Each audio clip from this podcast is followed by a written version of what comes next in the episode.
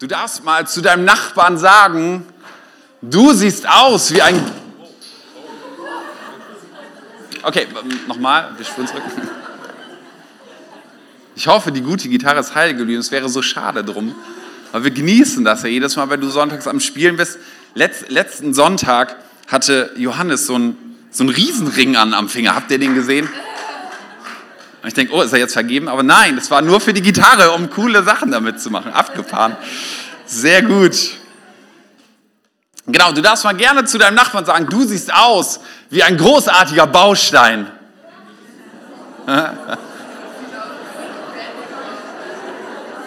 Du siehst aus wie ein kompetenter Baustein. Mit dir kann man ein großartiges Gebäude bauen. Ja. Oh, was für Komplimente an diesem Morgen. Damit habe ich gar nicht gerechnet. Wisst ihr was? Lego, das ist jetzt Duplo, damit es ein bisschen größer ist, man es ein bisschen sehen kann, ist schon ein faszinierendes Spielzeug, was, man, was sich damals jemand erfunden hat.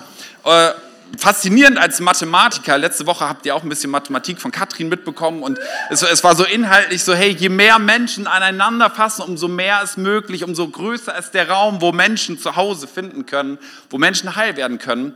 Und Jetzt auch ein bisschen Mathematik. Wenn ihr zwei Lego-Steine habt, ihr geht mal davon aus, die haben die gleiche Farbe, okay? Also wenn unterschiedliche Farben sind, sind es noch mehr Möglichkeiten. Dann hat man, wenn ich es richtig gelesen habe, ich habe es nicht ausprobiert, dann hat man allein mit zwei Bausteinen die Möglichkeit, sie auf 24 verschiedene Art und Weisen miteinander zu verknüpfen.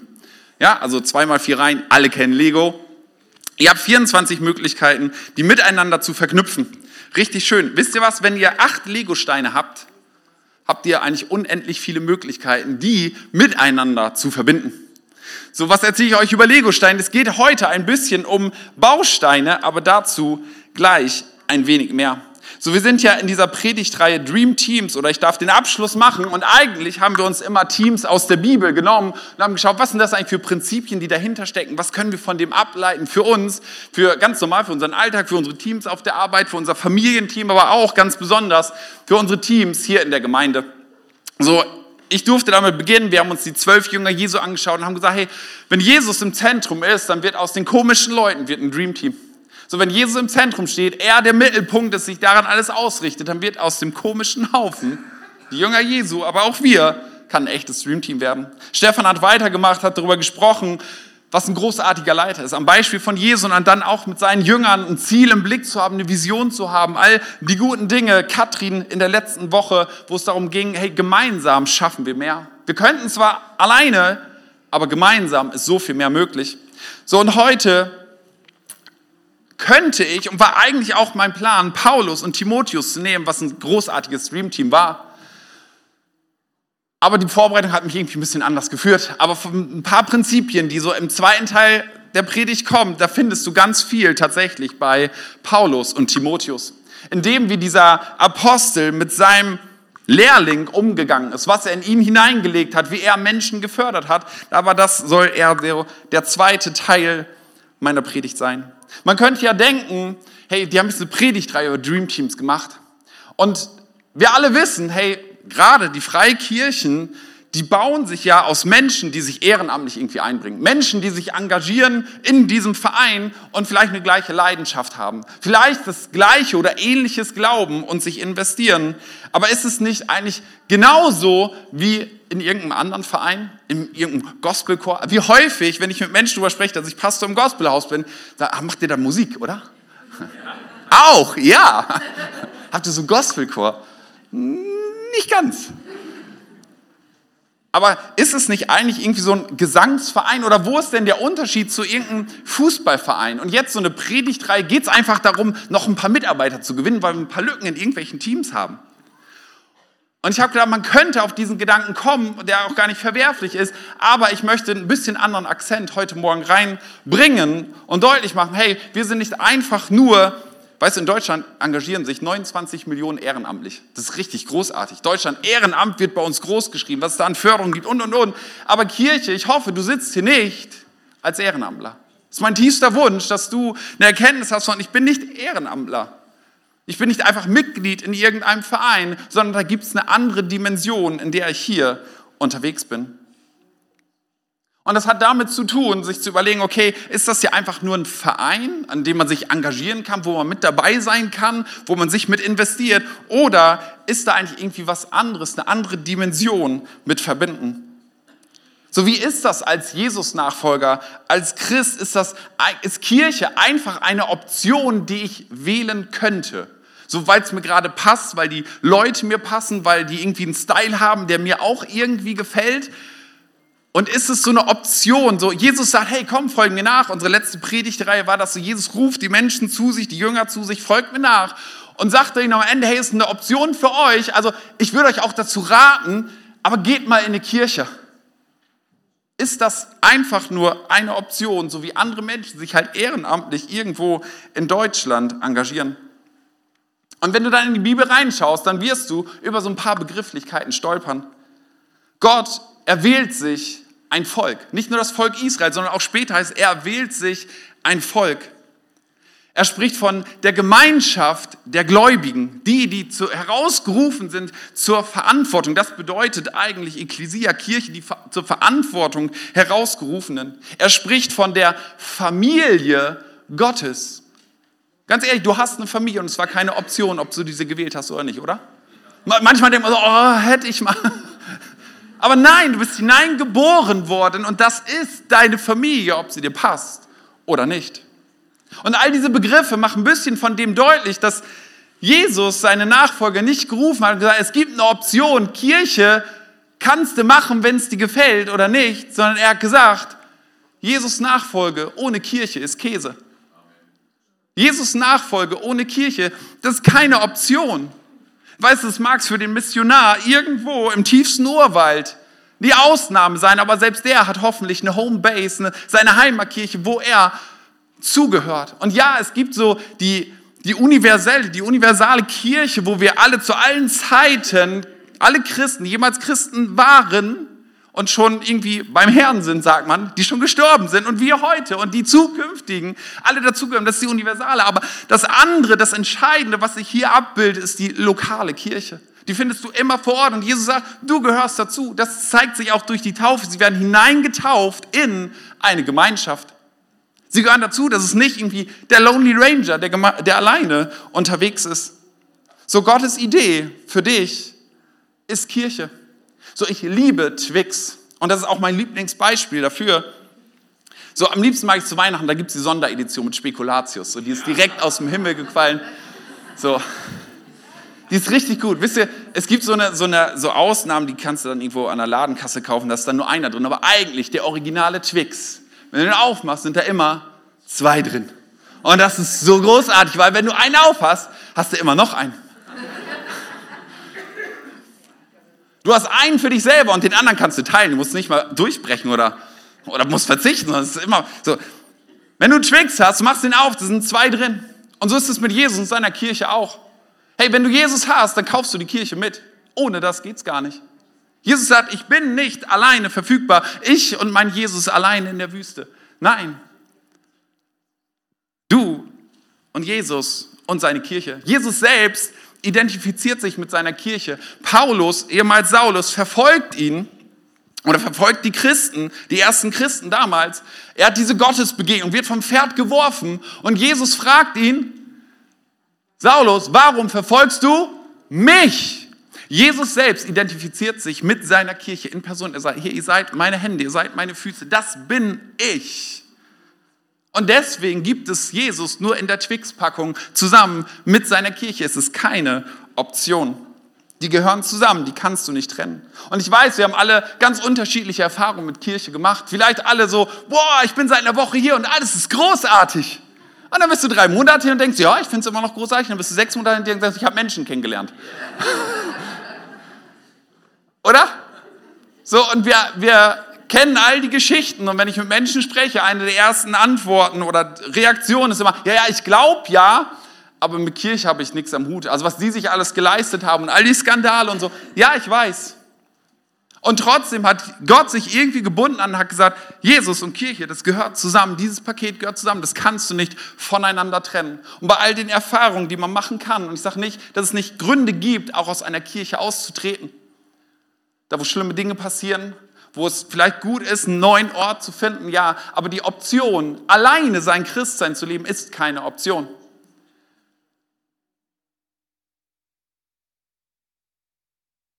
Gottes Idee hat etwas mit Gemeinschaft und Verbindlichkeit zu tun, damit eine Bindung einzugehen. Du bist nicht verheiratet mit der Kirche, nein, nein. Also auch nicht, ich spreche auch nicht nur vom Gospelhaus. wenn du sagst, ich bin hier zu Gast oder ich gucke einfach mal rein oder die Kirche gefällt mir nicht, alles cool. Aber wenn du Jesus Nachfolger bist, dann such dir eine lokale Gemeinde, in der du dich pflanzt. Warum? Weil Gott sagt, hey, mit dieser Verbindlichkeit, mit der Bindung, die du eingehst, sind Früchte verbunden. Im Psalm 92 heißt es, die Gottesfürchtigen werden gedeihen wie Palmen und wachsen und stark werden wie die Zedern auf dem Libanon. Denn sie sind im Hause des Herrn gepflanzt und blühen in den Vorhöfen unseres Gottes. Noch im hohen Alter werden sie Frucht bringen und werden grün und lebendig bleiben, um zu bezeugen, dass der Herr gerecht ist. So Gott legt eine Verheißung drauf. Und das Haus Gottes meint übrigens nicht diese vier Wände. Wenn wir von Gemeinde sprechen, so wir sagen das ja gerne so umgangssprachlich, ich fahre zur Gemeinde, ja, dann müsste ich euch alle besuchen gehen. So, Gemeinde sind wir, ist nicht dieses Gebäude. Dieses Gebäude ist nicht per se irgendwie heilig. Kein heiliger Ort. Wir könnten uns sonst wo treffen. Seine Gemeinde, das Haus Gottes, da wo dich pflanzt, sind die Menschen. Das, was Gott gesagt hat, das ist meine Gemeinde. Und die formiert sich immer lokal an einem Ort. Die kannst du anfassen, die kannst du sehen, mit denen kannst du interagieren. Und sich dort zu pflanzen, sagt hier der Psalm, da liegt eine Verheißung drauf. Sich dort zu verwurzeln, verbindlich zu werden, zu sagen, hey, dazu gehöre ich. Weißt du, ein Baum kann sich nicht aussuchen, heute bin ich hier und morgen bin ich dort. So, ich bin hier, ich habe mich gepflanzt, ich grabe tiefe Wurzeln hinein immer mehr verwurzel mich mit den anderen Bäumchen, die da so rumstehen. Und manchmal kommen die Wurzeln sich in den Weg. Und dann muss man irgendwie ausweichen, gucken, wie man miteinander klarkommt. Ja, auch das gehört dazu, Charakterprägung, all das, was Gott sich auch mit dabei gedacht hat. Er hat gesagt, in meiner Gemeinde, dort ist Segen verheißen, sich dort zu pflanzen. Diese Entscheidung zu treffen, das ist meine Kirche und ich werbe nicht für das Gospelhaus, sondern dafür, dass du sagst, ich habe eine, wenn du Jesus Nachfolger bist, ich habe eine lokale Kirche, zu der gehöre ich und da bin ich verbindlich am Start.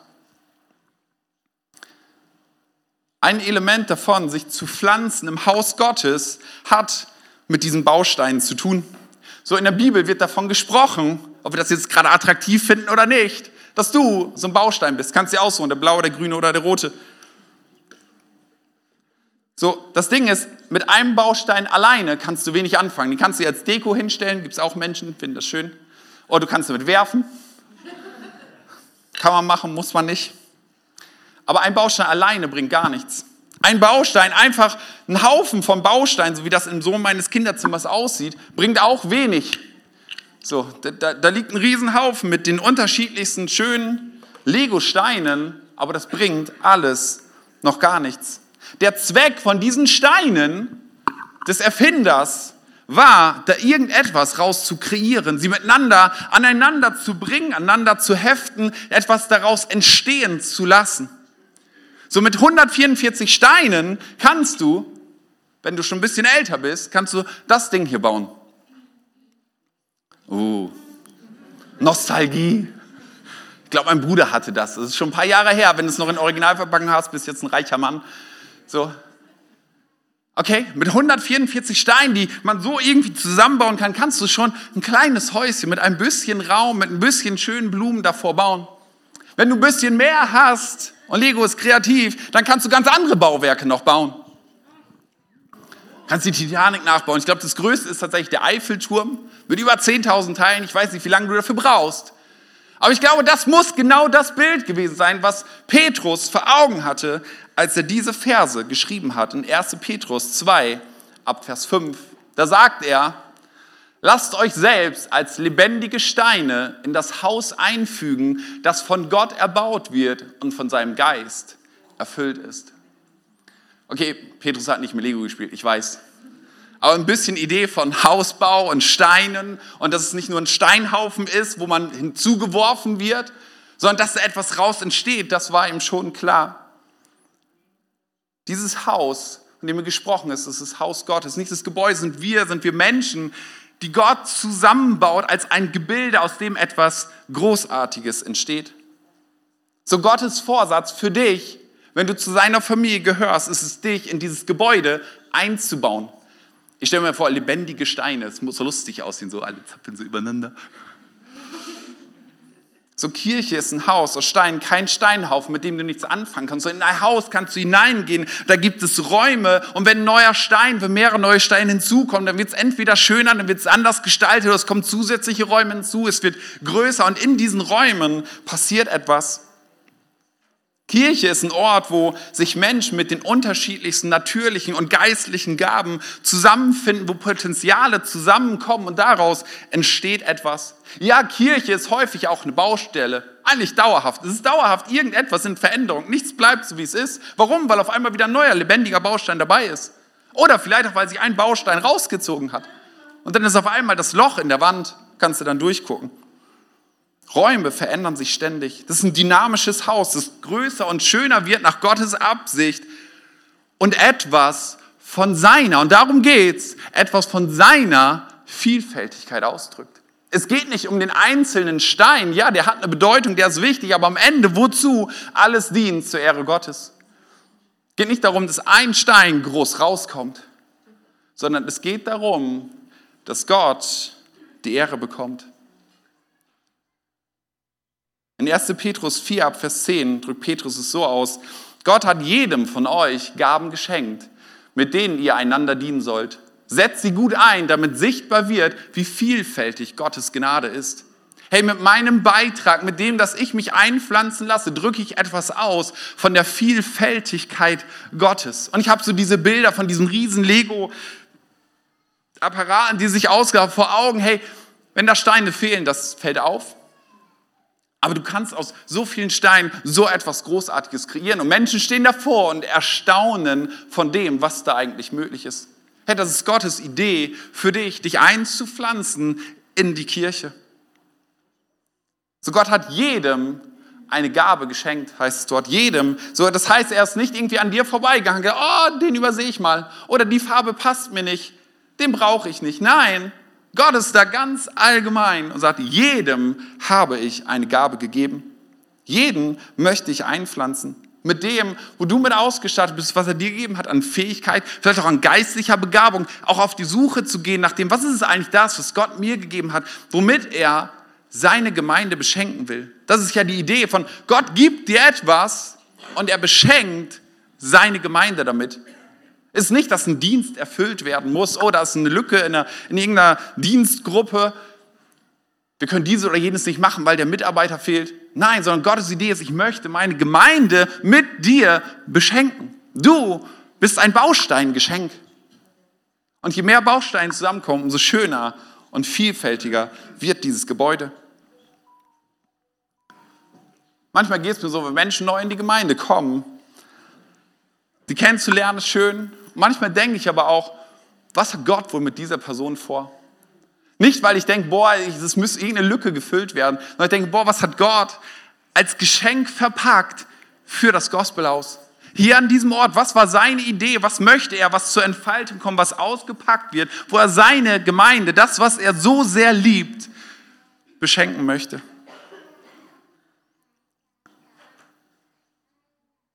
Also die Ermutigung für dich. Nicht, weil irgendwo eine Lücke in dem Dienstplan ist, sondern weil Gott dich als ein Baustein für seine Gemeinde, als einen lebendigen Baustein gedacht hat, womit er seine Gemeinde beschenken möchte.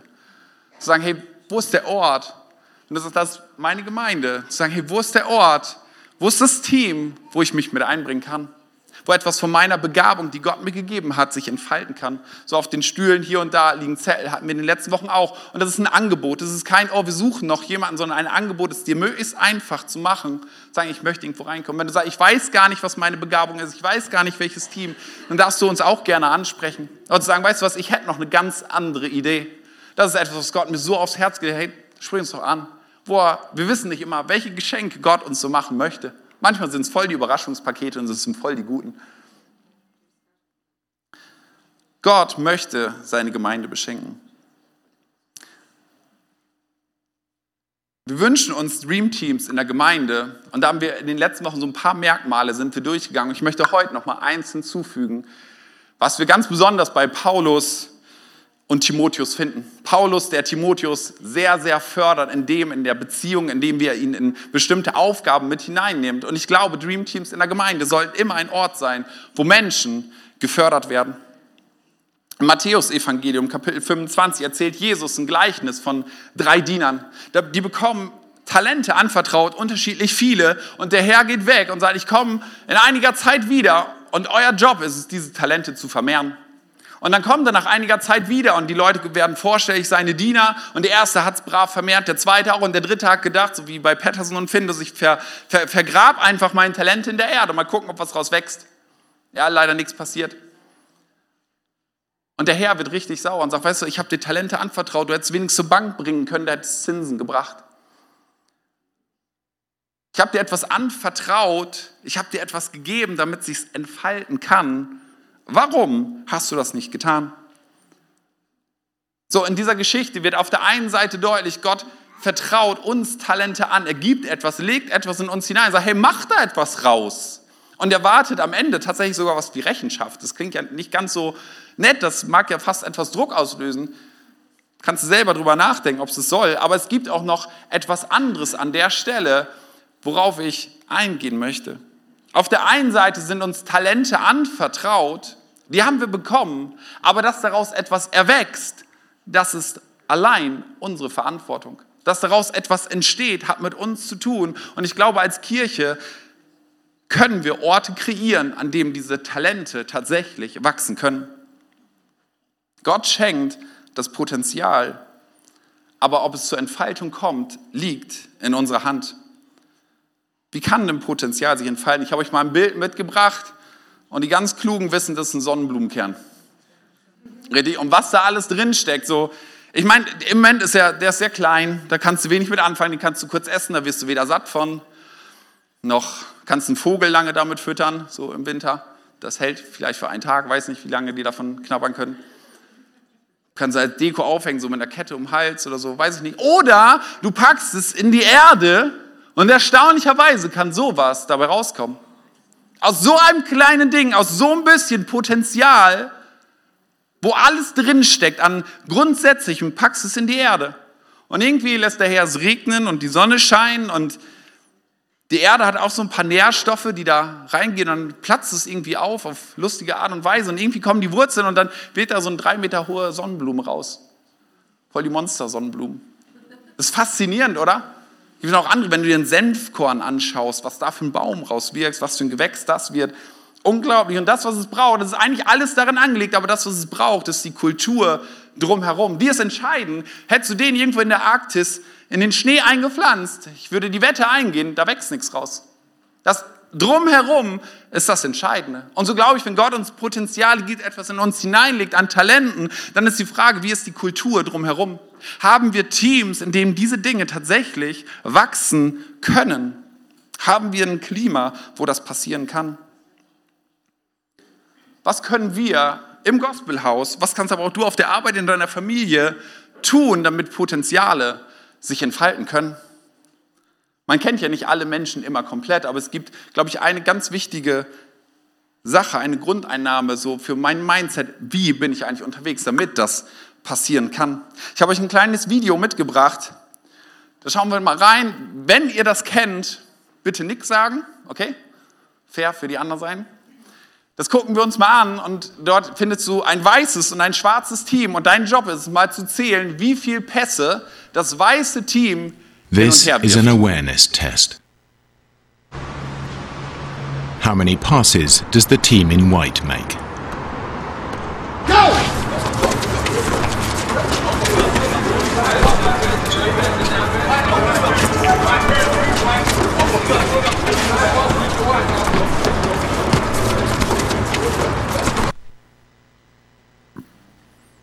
Wie gezählt? Wer sagt acht? Neun? Zehn? Elf? Zwölf? Dreizehn? Vierzehn? Fünfzehn? Okay, 13 war die Mehrheit. Wir gucken mal weiter.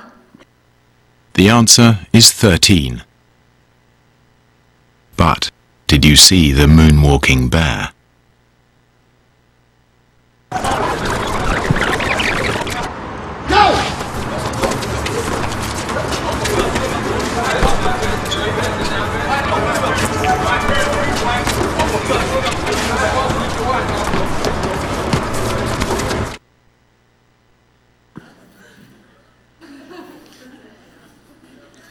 Es ist doch erstaunlich, so etwas Offensichtliches zu übersehen, oder? Und es hat damit zu tun, dass das, was wir suchen, das werden wir auch finden. Das, was wir bei Menschen suchen, werden wir finden. Und die Frage ist, auf was richten wir eigentlich unseren Blick aus? So, ich komme ja eigentlich aus der Schule, jetzt war ich kein Deutschlehrer, aber ich weiß darum, wenn ein Deutschlehrer weiß, hey, da gibt es eine Person, die hat echt Probleme mit Kommasetzung. Bei jedem Aufsatz wird sie all die Kommafehler finden. All die Kommafehler und weiß, ah, guck mal, siehst du, der kann Kommasetzung nicht. Aber der Blick darauf, wie schön die Parabel geschrieben ist, geht dabei völlig verloren. Weil die Frage ist, worauf richten wir unseren Blick? Was suchen wir in dem anderen? Ist dir schon mal aufgefallen, sobald du anfängst, die Fehler bei dem anderen zu finden, häufen die sich. Es werden immer mehr und du findest immer die Bestätigung. Ist erstaunlich, oder? Aber wenn ich danach suche, und das fällt mir am leichtesten, bei meinen Kindern zu sehen, was ist eigentlich das Gute, was können sie eigentlich schon, weil sprich mal mit Eltern über ihre Kinder und sag, was können deine Kinder gut? Wir sagen, Herr, da habe ich das so erlebt bei der Situation, da habe ich das so erlebt und da habe ich das auch noch so erlebt. Du findest, was du suchst. Und die Frage ist, wenn wir darüber sprechen, welche Kultur brauchen wir eigentlich in Dream Teams, damit ein Dream Team zum Dream Team wird, damit Menschen sich entfalten können, damit Potenzial sich wirklich entfalten kann, wie diese Sonnenblume groß werden kann, dann hat das zuallererst etwas mit unserem Mindset zu tun. Wonach suche ich? Was suche ich bei meinen Geschwistern, meinem Bruder und Schwester hier in der Gemeinde? Auf was ist mein Blick gerichtet? Auf das, das kann der nicht, das kann der nicht und das kann der nicht oder das hat er schon wieder nicht erledigt? Oder hat es etwas damit zu tun, ich kriege ein Mindset von, wo sind eigentlich die guten Dinge? Die, die ich bestärken kann. So ist es so einfach, etwas zu verpassen, wonach wir nicht suchen. Oder? Wie, wie dieser Moonwalking Bear. Du hast dann nicht nachgeguckt. Hätte ich dir vorher gesagt, such danach, du hättest ihn gefunden, definitiv. Also lass uns hinsetzen und überlegen, hey, wonach will ich suchen? Wonach will ich Ausschau halten bei den Menschen, mit denen ich unterwegs bin? Ich glaube, dass das einer der Schlüssel ist, die Frage nach der Grundannahme, die ich bei Menschen treffe. Suche ich das Gute und glaube ich, dass Gutes, dass Gott gutes Potenzial in sie hineingelegt hat? Ich weiß nicht, bist du davon überzeugt, dass dein Sitznachbar und die anderen, keine Ahnung, 120 Leute, die hier sitzen, dass Gott etwas Gutes als Geschenk für seine Gemeinde in sie hineingelegt hat? Dann lass uns danach suchen, weil dann entstehen Dream Teams. Viktor Frankl, KZ-Überlebender, Neurologe und Psychiater und Begründer der Logotherapie, hat Folgendes geschrieben. Wenn Sie Menschen gemäß einem Wunschbild von ihnen behandeln, wenn Sie sie ganz offensichtlich überschätzen, dann ermöglichen Sie ihnen zu verwirklichen, was in ihnen steckt. Wissen Sie, wenn wir die Menschen so nehmen, wie sie sind, dann machen wir sie schlechter. Wenn wir sie so nehmen, wie sie sein sollten, dann helfen wir ihnen zu werden, wie sie sein könnten.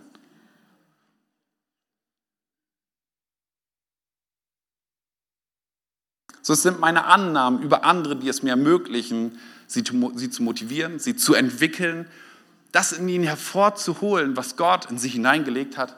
Und das ist, das ist das, was Gott uns als Gemeinde, als Auftrag gegeben hat, Potenziale zu entwickeln, Menschen zu fördern, nicht Menschen klein zu halten.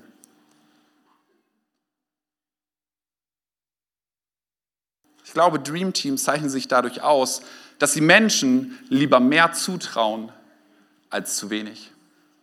Und ich erwische mich selber dabei. Und ich denke, boah, kannst du die Aufgabe delegieren, kannst du die Verantwortung delegieren und machst es lieber selber. Weil selber macht man es immer am besten, oder? Außer jetzt Musik und so. Das hatte Katrin letzte Woche ja auch. Wir können so vieles, könnten wir alleine. Aber könnte sein, dass andere Menschen es viel, viel besser können als du? Andere Menschen mehr zuzutrauen, ihnen lieber zu viel zuzutrauen. Das heißt nicht, sie irgendwie ins kalte Wasser zu schubsen, das meine ich nicht. Aber ihnen mehr zuzutrauen, wird dazu führen, dass sie es besser entfalten kann. Und ein letzter Gedanke für Dream Teams, der eigentlich da anschließt. Was hilft eigentlich, diese Menschen zu fördern, egal wer davor die sitzt? Und zwar auch egal, ob du gerade weißt, was sein Talent ist oder nicht? Also auch wieder Kultur, wie können wir, was können wir an Dünger hineinpacken in die Erde, damit das Ganze wachsen kann? Und ich glaube, das ist das Ding, dass jeder Lob braucht und auch auf Lob reagiert. Es wurde mal ein Experiment gemacht. Man hat den Teilnehmern dieses Experiments in zwei Gruppen aufgeteilt, hat jeder Gruppe oder jedem Teilnehmer zehn Rätsel gegeben. Zehn Rätsel mussten gelöst werden. Die Teilnehmer haben diese Lösung eingereicht und mit jedem Einzelnen wurde hinterher drüber gesprochen. Er hat gesagt, bei jedem wurde einfach gesagt, wurde gar nicht geguckt, was sie richtig gelöst haben oder nicht, wurde immer gesagt, du hast sieben von zehn gelöst. Nur bei der einen Hälfte der Leute hat man gesagt, hey, das war richtig gut, das war richtig stark, du hast sieben von zehn Rätseln gelöst, Hammer. Und bei der anderen Gruppe hat man gesagt, ehrlich, ihr habt nur sieben von zehn Rätseln gelöst. Wie schlecht war das denn? Also vielleicht war es nicht die Wortwahl, aber so, das war nichts. Also bitte versucht es nochmal.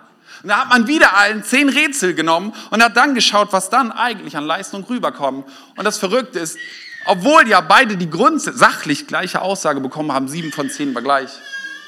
Zur eigentlichen Aufführung der Rätsel ja noch nicht mal was gesagt wurde, hat die Gruppe, die man positiv bestärkt hat, gesagt, ihr habt das richtig gut gemacht, hat wesentlich, erheblich besser abgeschnitten als die, dem man gesagt hat, das war nichts. Jeder reagiert auf Lob. Lob zieht nach oben. Das heißt nicht, dass es nicht auch mal konstruktive Kritik braucht. Auch das findest du bei Jesus auch genug. Auch das findest du bei Paulus, wo es etwas an Korrektur braucht. Aber Lob ist das, was es an Kultur da ist, was Menschen fördert, was Menschen besser macht. Paulus schreibt im Hebräerbrief, ermutigt euch Tag für Tag. Hey, jeden Tag, wie schnell ist das Lob wieder weg? Aber wenn du im Team unterwegs bist, wo Lob die Tagesordnung ist, wie großartig wäre das, damit Potenziale, die Gott seiner Gemeinde gegeben hat, sich entfalten können? Lob, sagt man, ist Sauerstoff für die Seele. Oder? Ich glaube, Dream Teams zeichnen sich dadurch aus, dass die Menschen auf frischer Tat ertappen. Nicht bei dem, was sie schlecht machen, sondern bei dem, was sie gut gemacht haben. Menschen auf frischer Tat ertappen. Und das klingt so gut, weil wir alle werden ja auch gerne gelobt, oder? Hat schon mal irgendjemand ein Lob? Gesagt, oh, das war aber doof. Für meine roten Schuhe. Aber warum fällt uns das manchmal so schwer? Warum ist es manchmal so schwer, Menschen das auszudrücken, was ich an ihnen gut finde, was ich wirklich wertschätze, wo ich sage, boah, das hast du richtig gut gemacht? Vielleicht, weil das immer im Kampf steht mit meinem eigenen Ego. Weil ich immer darum kämpfe, oh, wenn ich dir jetzt zu viel Wertschätzung gebe, dann fühlt er sich nachher, wird er nachher noch hochmütig. oder ich fühle mich selber klein, weil dann werte ich mich doch ab, oder nicht? Die herausragende Qualität des anderen, die Begabung wird dann eher zu Neid statt zu Bewunderung, statt zu der Wertschätzung, die ich rüberbringe. Der eine oder andere wird den Begründer der gewaltfreien Kommunikation Marshall B. Rosenberg kennen. Der hat etwas sehr Kluges dazu gesagt. Was mir hilft, sagen, ich will durchs Leben gehen und Menschen wertschätzen. Ich will das tun. Warum? Weil es mich nicht klein macht, sondern am Ende macht es mich größer. Er schreibt dazu, es gibt eine Korrelation, einen Zusammenhang zwischen Wertschätzung und Selbstwert. Menschen mit hohem Selbstwert haben öfter eine wertschätzende Haltung anderen gegenüber, werden öfter von anderen wertgeschätzt, wohingegen Personen, die zum aktiven Mobbing neigen, häufig ein eher geringes Selbstvertrauen damit kompensieren. Und jetzt empfangene und gegebene Wertschätzung vergrößern das Selbstwertgefühl sowohl beim Empfänger als auch beim Geber. Überleg mal die letzte Situation, wo du jemandem Wertschätzung gegeben hast, wo du vielleicht dir das aktiv sagst, ich gehe jetzt hin und will das wertschätzen. Was hat das hinterher mit dir gemacht? Hast du dich tatsächlich kleiner gefühlt? Nein. Sprich es aus und es wird dein Selbstwert sogar erhöhen. Das ist das, was die Bibel unter anderem damit meint, den anderen höher zu achten als sich selbst. Und es hat sogar noch eine positive Auswirkung auf dich. Nicht den anderen klein halten, sondern den anderen groß machen, dass Potenziale sie entfalten können, Menschen Wertschätzung erfahren. Hey, lass uns Dreamteams sein und Dreamteams haben, die gerne den anderen höher achten als sich selbst. Band darf gerne nach vorne kommen. Und ich würde einfach zum Abschluss noch beten war einfach ein bisschen auch Information, hoffentlich ein bisschen Motivation, ein bisschen von dem, wo wir als Kirche uns hin entwickeln wollen, wo wir an vielen Stellen, glaube ich, gut unterwegs sind. Aber es ist gut, es immer wieder auch hoch zu und zu sagen, hey, das ist etwas, was ich in meinem Leben fest drin haben möchte. Steh gerne mit auf und dann bete ich noch zum Abschluss.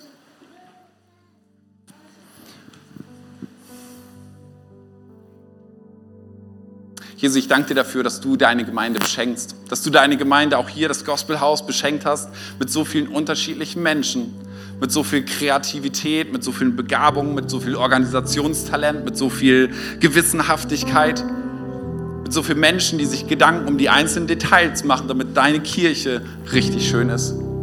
Jesus, danke dafür, dass wir gemeinsam unterwegs sein dürfen. Das ist ein Geschenk. Ja, du wünschst dir das für jeden von uns. Du sagst, dass dort ein Segen drauf liegt. Und gleichzeitig ist es unsere Entscheidung, ob wir das tun oder nicht. Und Heiliger Geist, ich möchte dich bitten, dass du auch heute Morgen Menschen anrührst, Entscheidungen zu treffen. Nicht so sehr fürs Gospelhaus, sondern für deinen Plan, für deine Kirche, sie zu umarmen, sie zu lieben, sie zu verpflanzen, weil da so ein Segen drauf liegt. Und Jesus, ich möchte dich bitten, dass du uns hilfst, durch deinen Geist Menschen wertzuschätzen das Gute in den anderen zu sehen, unsere Augen nicht nach dem Schlechten auszurichten, sondern nach den Talenten, nach den Dingen, die du in Menschen hineingelegt hast. Ich glaube daran, dass du, Heiliger Geist, in uns auch das bewirken kannst, bewirken willst, unsere Sicht auf Menschen, um Menschen groß zu machen, um Menschen zu fördern, um das Potenzial, was du als Schöpfer in sie hineingelegt hast, wachsen zu sehen, blühen zu sehen. Jesus, danke dafür, dass du Kirche liebst, dich mit ihr identifizierst.